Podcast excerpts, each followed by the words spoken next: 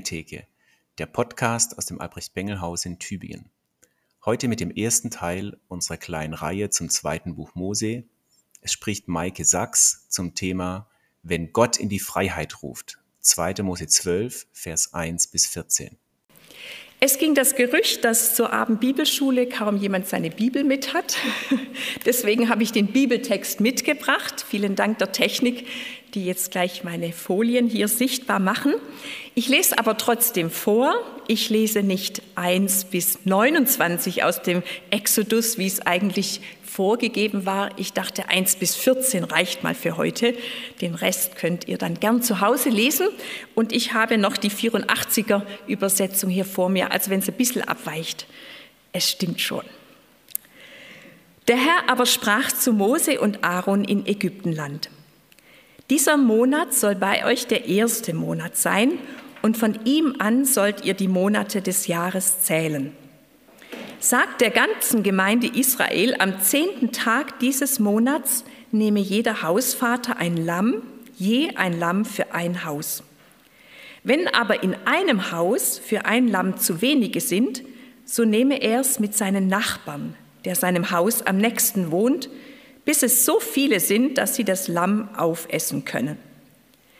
Ihr sollt aber ein solches Lamm nehmen, an dem kein Fehler ist, ein männliches Tier, ein Jahr alt. Von den Schafen und Ziegen sollt ihr es nehmen und sollt es verwahren bis zum 14. Tag des Monats, da soll es die ganze Gemeinde Israel schlachten gegen Abend. Und sie sollen von seinem Blut nehmen und beide Pfosten an der Tür und die obere Schwelle damit bestreichen an den Häusern, in denen sie es essen. Und sollen das Fleisch essen in derselben Nacht am Feuer gebraten und ungesäuertes Brot dazu und sollen es mit bitteren Kräutern essen. Ihr sollt es weder roh essen noch mit Wasser gekocht, sondern am Feuer gebraten mit Kopf, Schenkeln und inneren Teilen. Und ihr sollt nichts davon übrig lassen bis zum Morgen. Wenn aber etwas übrig bleibt, sollt ihr es mit Feuer verbrennen. So sollt ihr es aber essen. Um eure Lenden sollt ihr gegürtet sein und eure Schuhe an euren Füßen haben und den Stab in der Hand und sollt es essen als die, die hinwegeilen es ist des Herrn Passa. Denn ich will in derselben Nacht durch Ägyptenland gehen und alle Erstgeburt schlagen in Ägyptenland unter Mensch und Vieh und will Strafgericht halten über alle Götter der Ägypter, ich der Herr. Dann aber soll das Blut euer Zeichen sein an den Häusern, in denen ihr seid. Wo ich das Blut sehe, will ich an euch vorübergehen, und die Plage soll euch nicht widerfahren, die das Verderben bringt wenn ich Ägyptenland schlage. Ihr sollt diesen Tag als Gedenktag haben und sollt ihn feiern als ein Fest für den Herrn, ihr und alle eure Nachkommen, als ewige Ordnung. Herr, segne dein Wort an uns. Amen.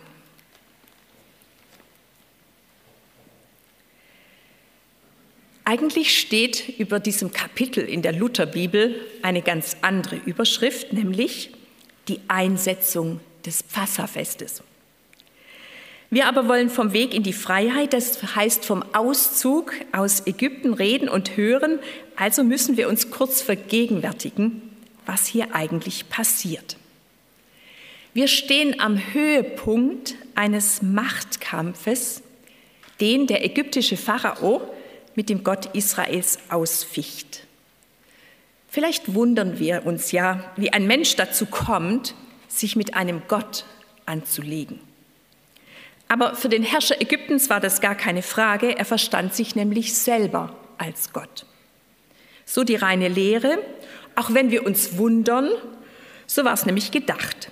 Nicht durch demokratische Wahl, sondern durch den Beschluss der Götter war dieser Mann an die Macht gekommen.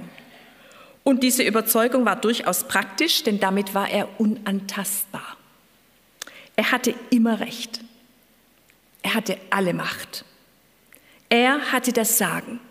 Nicht nur über seine Untertanen, die Ägypter, sondern auch über die Sklaven, die Israeliten.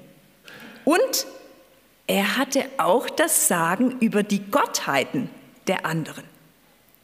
Denn wer oben an der Spitze stand, das musste ja wohl der Stärkere sein. Und wenn sich Israel ihm beugt, dann war doch ihr Gott wohl nichts wert. Seit über 400 Jahren war das so. Denn so lange konnte er das Volk Israel, die Nachkommen von Jakob und seine Söhnen, klein halten. 400 Jahre ist eine lange Zeit. Rechnen Sie mal kurz zurück, wo wir dahin kämen. Das wäre 1621, mitten im Dreißigjährigen Krieg, eine lange Zeit. 400 Jahre Sklaven, 400 Jahre in der Hand und unter dem Kommando Pharaos. Warum sollte sich daran was ändern?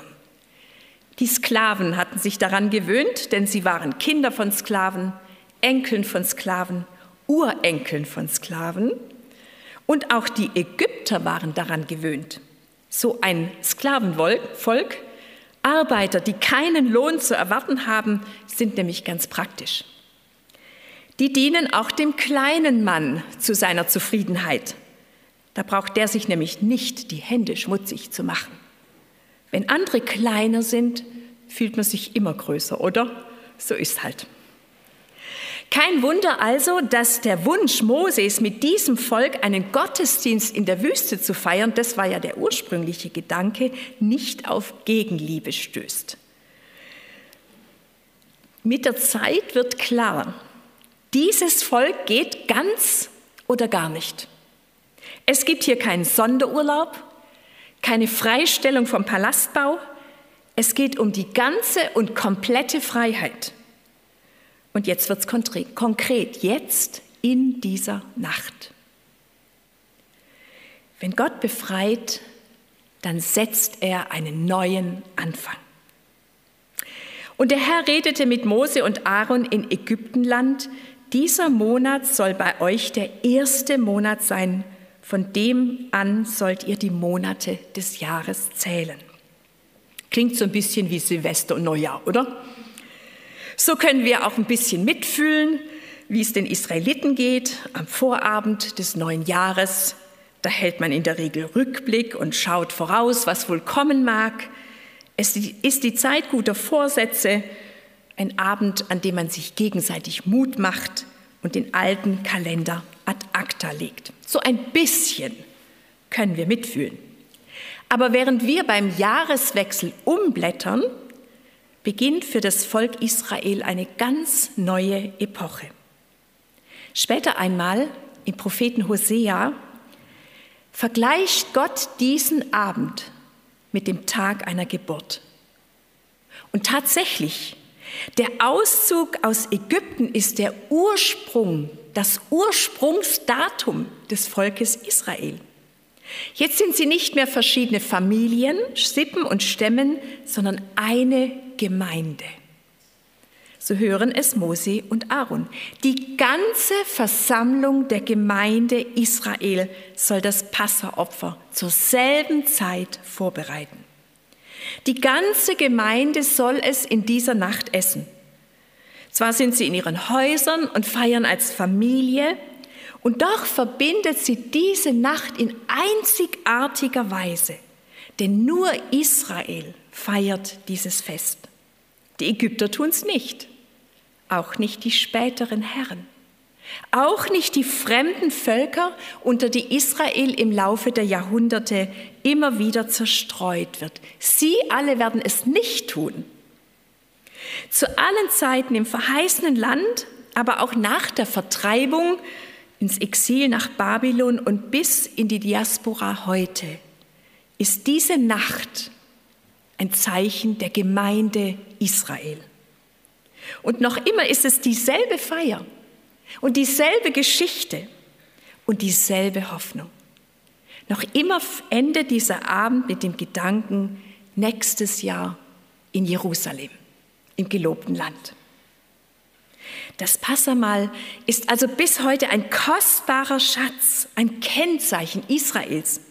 Denn wird dieser Abend und diese sieben Tage Deswegen wird dieser Abend und dieser, äh, dieses, dieses Fest auch in ganz besonderer Weise geschützt. Das kommt übrigens in den Versen, die dann folgen, weil sie ein Kennzeichen sind, ein Markenzeichen. Und Wer mal mit einer jüdischen Familie im Gespräch war, der weiß, das ist eine ganz fröhliche Sache. Ich habe es gelesen in einem Buch, da erzählt eine Frau, wie sie als Mädchen das zu Hause erlebt hat.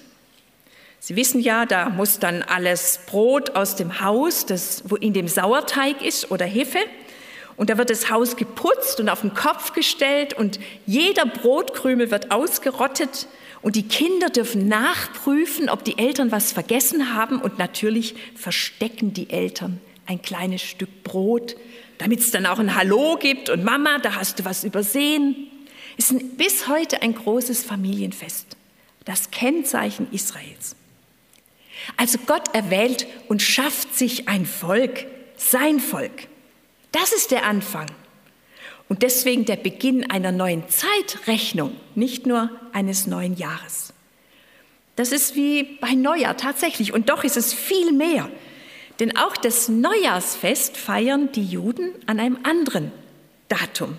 Das nennt sich Rosh Hashanah und ist eigentlich in der Herbstzeit ein Erntefest, erinnert ans Erntejahr, hat also eine ganz andere Qualität. Aber heute mit Passa beginnt Freiheit und ein neues Leben. Das zeigen übrigens auch die Parallelen in Israels Geschichte. Interessanterweise berichtet das erste Buch Mose, dass die Flut bei Noah am ersten Tag des Monats, des, äh, des ersten Tag des ersten Monats zurückgegangen ist. So wird es datiert. Der erste Tag des ersten Monats ist der Startpunkt, an dem die Stiftshütte errichtet wird. Und 480 Jahre später beginnt an diesem Tag der Tempelbau unter König Salomo. Ist also ein Anfang ganz besonderer Art. Gott erwählt sich ein Volk, er ruft es ins Leben und in die Gemeinschaft mit sich, indem er es erlöst. Der Herr zeigt, dass er souverän ist. Sein Strafgericht trifft nicht nur Menschen und Tiere, sondern die Götter Ägyptens, so kündigt er es an. Denn ich will in derselben Nacht durch Ägyptenland gehen und alle Erstgeburt schlagen, unter Mensch und Vieh, und will Strafgericht halten über alle Götter. Und das verstehen wir jetzt. Denn die Götter Ägyptens, das sind nicht irgendwelche Statuen im Tempel oder Bäume, unter denen Menschen Opfer bringen, das ist Pharao. Er, er ist der Mächtige. Die Götter Ägyptens, das ist der Spott der Nachbarn, denen es besser ging, weil sie sagten, oh, euer Gott hilft euch ja gar nicht. Offensichtlich hatten die die bessere Wahl getroffen. Die Götter Ägyptens, das, das ist der Erfolg dieses Landes, der das kleine Israel in die Knie gezwungen hat. Sie würden alle im Unrecht sein. Mit ihnen war alles zu Ende. Das wird schließlich deutlich, das hören Sie morgen, im Roten Meer werden sie ausgelöscht, weil sie nichts sind. Alles andere als Götter. Es wird übrigens schon im Vollzug des Passafests deutlich, dass die anderen nichts zu sagen haben. Die Ägypter hatten nämlich das Schlachten von Kleinvieh verboten, also auch von einem Lamm oder einer Ziege, weil diese Tiere waren Symbole für ihre Götter. Oder bei Götzenopfern wurde rohes Fleisch gegessen. Gott sagt, bratet es, nicht roh, nein, so sehr es pressiert, aber nicht roh. Die Zeit müsst ihr euch nehmen.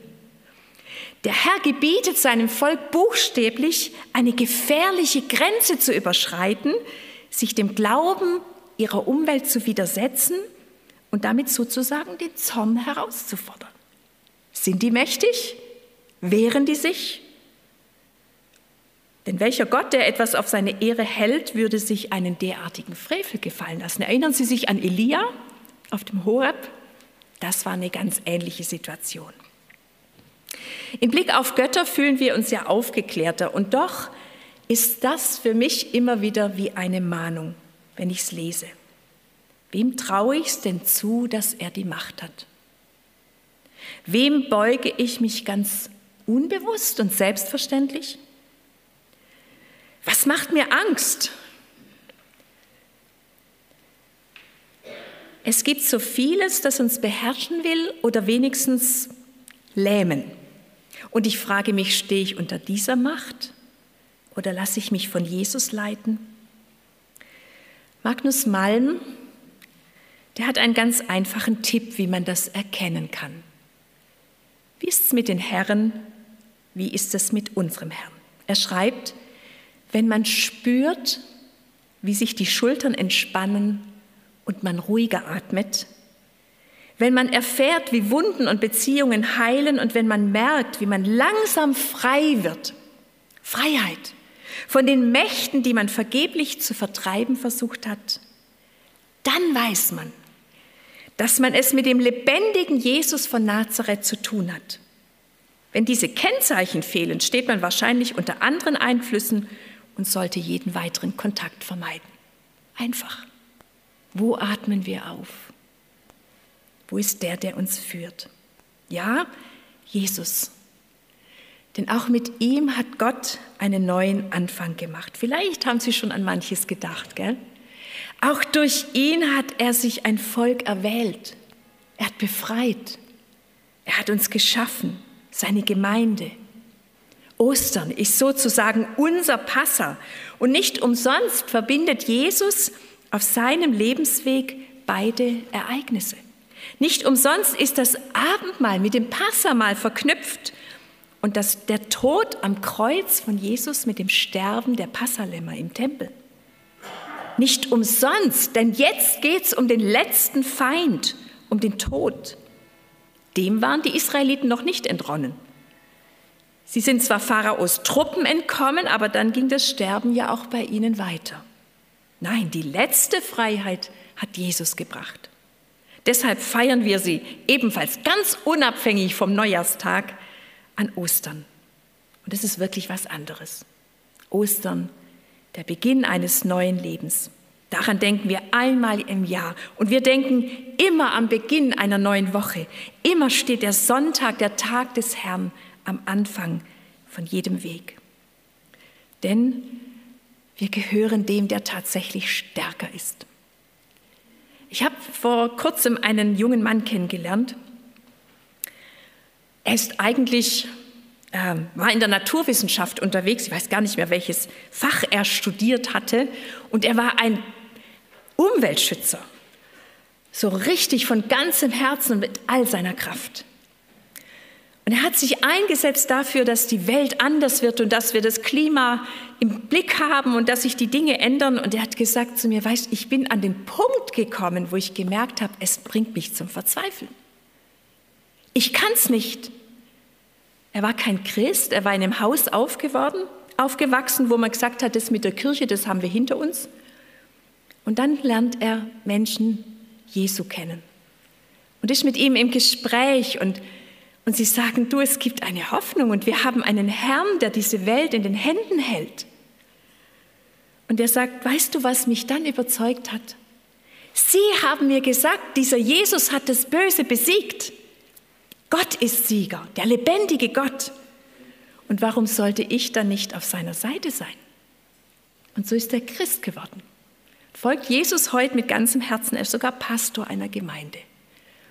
Das hat ihn gepackt, auf der Seite des Stärkeren zu sein, in die Freiheit geführt. Ein zweiter Punkt, wenn Gott befreit, dann ist Eile geboten. Nicht sitzen bleiben. Wie eilig es ist, wird an ganz vielen Stellen in diesem Kapitel deutlich. Es ist eilig, denn, naja, vielleicht wissen Sie es, neunmal schon hatte Gott durch ein Unglück die Ägypter und ihren Pharao aufgerüttelt und neunmal hat er sich's nochmal anders überlegt. Neunmal hatte er einen Rückzieher gemacht. Wie ein Hund, der sich das Wasser aus dem Fell schüttelt, hatte er den Schrecken abgestreift und sein Herz nochmal verhärtet. So als wollte er sagen, Wieso sollte ich euch ziehen lassen? Das war noch gar nichts, uns geht's wieder gut. Aber das sollte nicht noch einmal geschehen. Keine Zeit dem Pharao für einen Rückzug. Und wenn es doch geschehen sollte, dann sollten die Israeliten schon ziemlich weit weg sein. So ist ja dann auch passiert, gell? Pharao fleht Mose an, sein Land mit diesem Volk zu verlassen, und als sich der Staub der abziehenden Karawane gelegt hat, da tut es ihm schon wieder leid. Deswegen Eile. Das Lamm wird über dem Feuer gebraten, als Ganzes. Es wird gar nicht erst ausgenommen. Es wird auch nicht gekocht, es wird viel länger dauern. Eile ist geboten. Es ist keine Zeit, Brotteig gehen zu lassen. Es gibt sozusagen Knäckebrot, Nomadenbrot, Notbrot, Flüchtlingsbrot. Eile ist geboten. Das Essen geschieht in voller Montur. Eigentlich legt man beim Essen doch den Gürtel ab, damit es Platz hat, oder? Die sollen ihn anziehen, fest sich bereit machen, damit sie aufbrechen können. Die essen mit Schuhen an den Füßen. Und es wird aufgegessen. Nichts soll zurückbleiben. Wie beim Aufbruch in die Ferien, wenn der Kühlschrank geleert wird, damit es keine Schimmelreste gibt beim Heimkommen. Ein Zeichen dafür, es wird reiner Tisch gemacht. Eile ist geboten. Es ist der Situation geschuldet und doch so vielsagend, denn wenn Gott befreit, dann sollte keiner und nichts zurückbleiben. Und es ist gar nicht so einfach, weil das Vertraute ist ja so bequem. Es ist ja vertraut, es ist bekannt, vertraute Gewohnheiten, vertraute Menschen, vertraute Meinungen. Da kennt man sich aus. Was kommt, ist ja völlig ungewiss.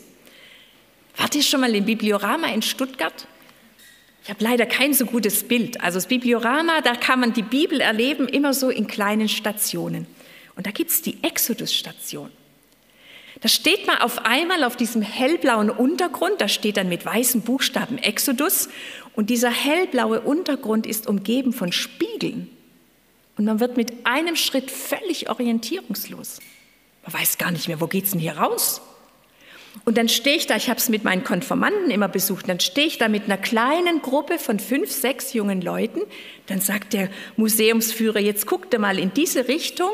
Und da sieht man, wie ein Spiegel dem anderen reflektiert und auf einmal sind wir eine ganze Menschenmenge durcheinander. Herausgeführt in die Freiheit und keiner weiß mehr, was richtig ist. Aber dann sind in den Spiegeln so kleine Fenster und das seht ihr hier. Fenster der Gebote Gottes. Ich bin dein Herr. Ich bin, es gibt keinen anderen Gott neben mir. Und so und so und so sollst du mich lieben und mit deinem Nächsten umgehen. Wenn das Neue fremd ist, ist der Aufbruch schwer. Es kostet Überwindung. Man muss ja nicht gleich zurückbleiben, aber Altes mitschleppen, das geht gar nicht. Auf dem Wüstenweg wird es dann auch mehr als deutlich. Sie hatten ja ihre Erinnerungen mitgenommen, ihre Träume von den Fleischtöpfen Ägyptens. Sie haben sich gefürchtet vor dieser Ungewissheit und deswegen mussten sie auch jetzt und sofort und mit allem los, weil Gott gewusst hat, wie wir sind. Wir sind selber gerade so ein bisschen im Auszug und Umzug. Unser Sohn hat sich auf den Weg gemacht nach Albanien. Und da packt man ein. Ja, man packt ein bisschen ein, was man denkt, man braucht. Man packt anderes ein, weil man denkt, das kann man dann mal abholen wieder, wenn Jetzt ist kein Platz mehr im Auto, holen wir später und irgendwann mal merkt man, das brauchen wir gar nicht. Kann ruhig da bleiben. Können wir loslassen. Denn es ist richtig frei, befreiend, wenn man loslässt. Das Leben wird leichter. So wie Israel die zurücklässt, die das Sagen haben. So sollen sie aufbrechen und nur das mitnehmen, was sie für die Reise brauchen. Nur das, was sie zum neuen Leben brauchen. Wenn Gott frei spricht, dann ist Loslassen dran. Das gilt nicht nur für diesen ganz großen Umbruch, es gilt eigentlich jeden Tag. Jeremia sagt es einmal in den Klageliedern über das zerstörte Jerusalem. Gottes Barmherzigkeit, seine Gnade ist jeden Morgen neu. Das haben wir in jedem Fall dabei. Alles andere kann man zurücklassen. Er fängt jeden Tag neu mit uns an, nimmt uns die Last, vergibt, was schiefgelaufen ist. Und es wäre doch eigenartig, wenn wir es mitnehmen, oder? Wenn es uns Gott schon abgenommen hat. Schnell loslassen. Aufbrechen und loslassen. Ich denke, manchmal ist auch für uns als Gemeinden das Gebot der Stunde. Wie viel wird nicht umgesetzt, weil irgendjemand sagt, das haben wir noch nie gemacht? Und wie viel Kraft kostet es, das Alte zu erhalten und ins Neue zu starten? Das geht eigentlich gar nicht. Bevor ich gewechselt habe ins Bengelhaus, habe ich auf meiner Pfarrstelle die Geschäftsordnung durchgeguckt. Und ich habe gedacht, oh, da ist so viel, was man machen muss. Wo ist denn da das Neue drin? Loslassen. Und die, die was Neues wollen, die müssen noch mal eine Schippe drauflegen. Das geht doch nicht. Wer überlupft uns, sagt der Schwab, gell? Wenn Gott befreien will, dann ist Eile geboten. Dann geht der Blick nach vorn und nicht zurück. Ein drittes, wenn Gott befreit, dann macht er bereit. Gott macht bereit. Denn aufbrechen und zurücklassen heißt nicht, dass wir uns nicht erinnern. Die Passafeier geht ja mit, habe ich gesagt, gell? Und mit ihr die Erinnerung an eine Zeit, die man eigentlich nicht mehr zurückhaben will. Deshalb gibt es ja nicht nur Lamm und Matzenbrot, deshalb gehören auch Bitterkräuter auf diesen Tisch. Und das Mus, das in seiner Farbe an die Ziegelsteine erinnert, und das Salzwasser für die vielen Tränen, die in Ägypten geweint wurden. Gott macht bereit, er stiftet Erinnerung. Ein Alttestamentler hat mal gesagt, Hoffnung für das Volk Israel ist wie Rudern. Gucken Sie sich den mal an. Der rudert in die eine Richtung und schaut in die andere. Er schaut zurück und geht nach vorn. Er schaut zurück, was Gott getan hat. So schaut das Volk zurück auf Gottes Handeln, um kraftvoll nach vorne zu gehen. Was kommt, sieht man ja nicht, gell? Man hat die Zukunft ja im Rücken. Aber man, wir dürfen vorangehen, weil unser Gott mitgeht. Gott macht bereit. Er sorgt für das leibliche Wohl. Nicht umsonst gibt es jetzt ein kräftiges Essen.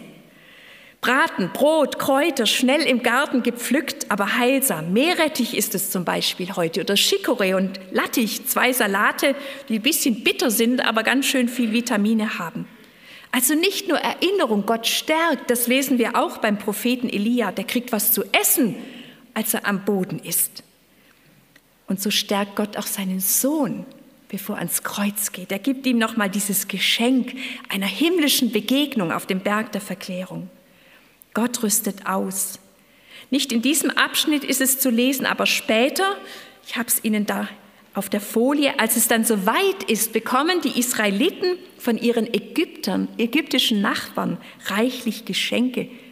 Haben Sie sich schon mal gewundert, warum? Die kriegen den Lohn für 400 Jahre Arbeit. 400 Jahre haben sie ohne einen Pfennig geschafft. Und jetzt bekommen sie ihren Lohn.